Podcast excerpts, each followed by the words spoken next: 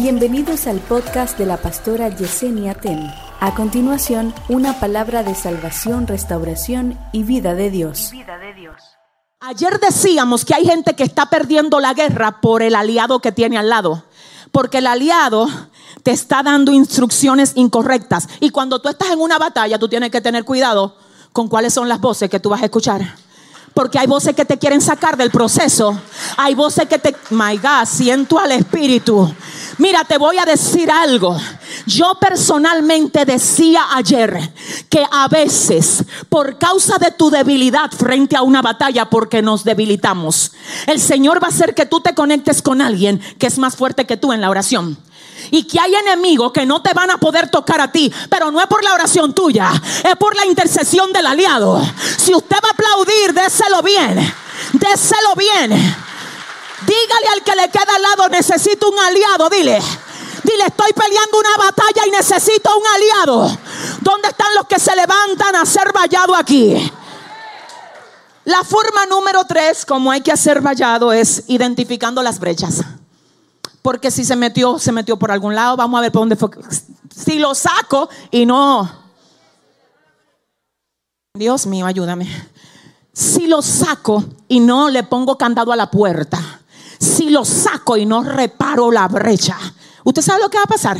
Se va a volver a meter. Hay gente que lo saca. Es verdad. Pero no repara la brecha.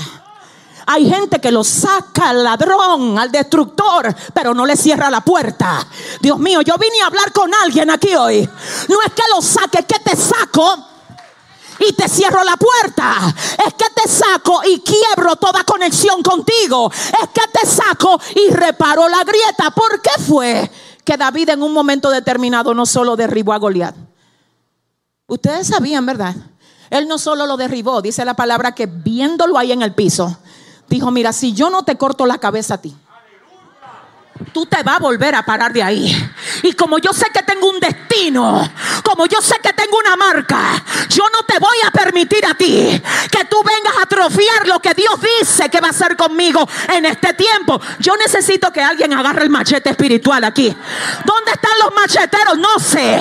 Yo no sé. Dile al que te queda al lado, vuélale la cabeza y no solamente lo derribe, señores. Espérense.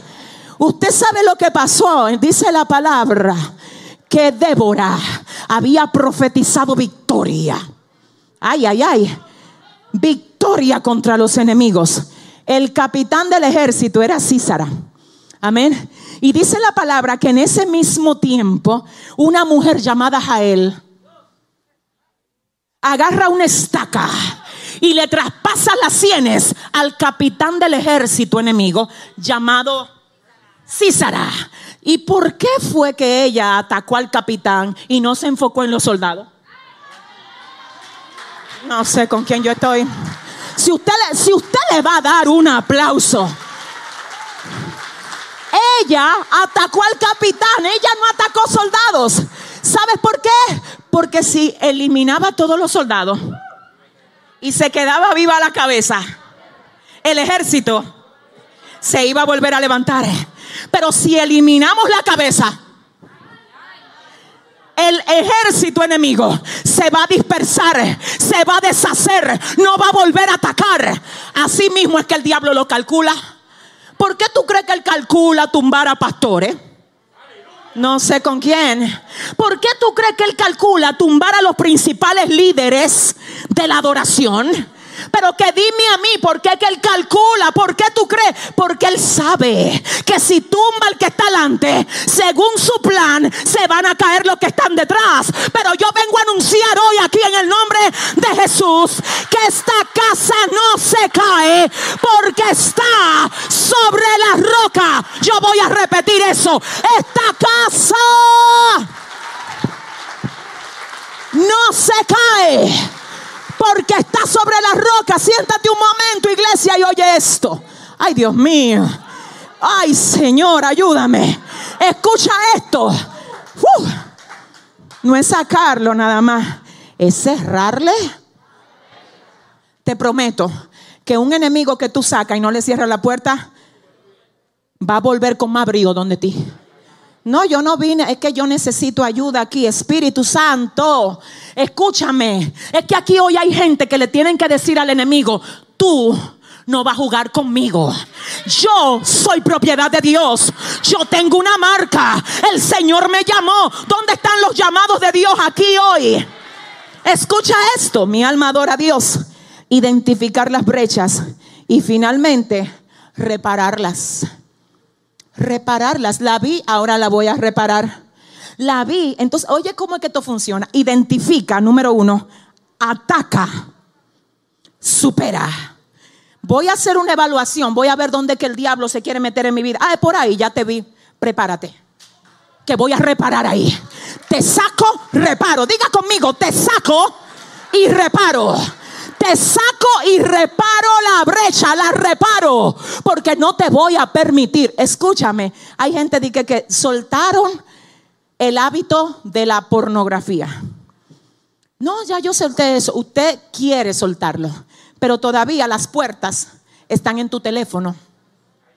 Porque todavía las aplicaciones que tú usas para entrar están ahí. No sé. Si tú eres radical, si tú eres radical, tú vas a entender lo que dice la palabra. Si tu ojo derecho te es ocasión de caer, sácatelo. Sácatelo. Si tu mano derecha te es ocasión de caer, córtala. Yo conozco gente que hasta se han quedado sin internet y lo han dicho a sí mismo, para yo salvarme no, yo no sé, nadie quiere decir amén porque ahora la gente es esclava de WhatsApp. Ahora la gente se volvió a... Son esclavos. Espérate, que vengo a hablar con gente que tiene que ser libre. Y hasta que usted no supere algo, óigame bien, usted no va a estar listo para lo que Dios ha dicho que va a hacer con usted. Si hay algo que te está drenando, te está secando, te está manteniendo en el piso, ¿cómo tú esperas que Dios abra puertas? Que Dios te, que Dios te use, que Dios me llamó con un ministerio de predicador, de predicador. Espérate que primero, ¿usted sabe cuándo fue que David le cortó la cabeza a Goliat antes de entrar en el ruedo del ministerio? Porque es que no es así, es que antes de yo, óyeme bien, incluso Jesús antes de iniciar su ministerio, se fue al desierto y allá ayunó por 40 días y 40 noches. ¿Sabes por qué él ayunó primero antes de iniciar el ministerio? Porque él tenía que vencer al diablo donde Adán había sido derrotado. Porque él tenía que primero ganar una batalla privada antes de ganar una batalla pública. Hay gente que quiere ganar batalla pública Ay, ay, ay, ay, ay, ay. Cuando todavía no ha ganado la batalla privada, es muy fácil agarrar el micrófono aquí.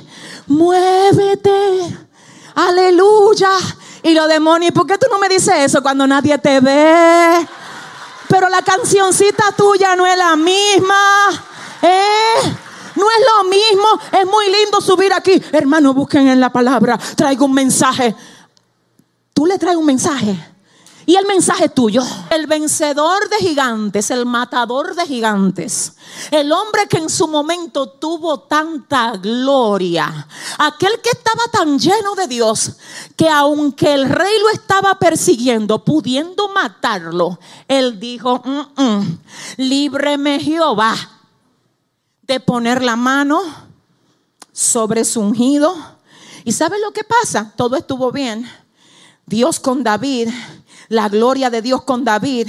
Todo lo que David hacía era prosperado por el Señor.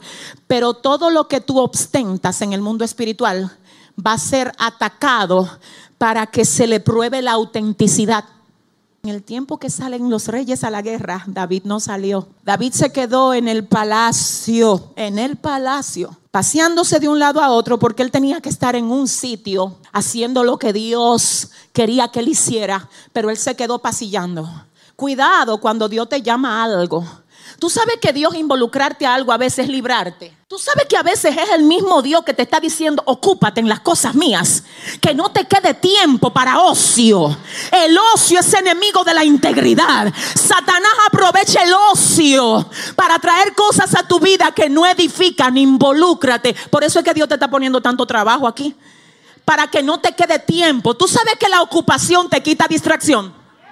Tú sabes que el estar ocupado para Dios hace que tú te desconectes de las cosas que el diablo quiere usar para mantenerte atado. ¿Habrá alguien que lo entienda aquí hoy?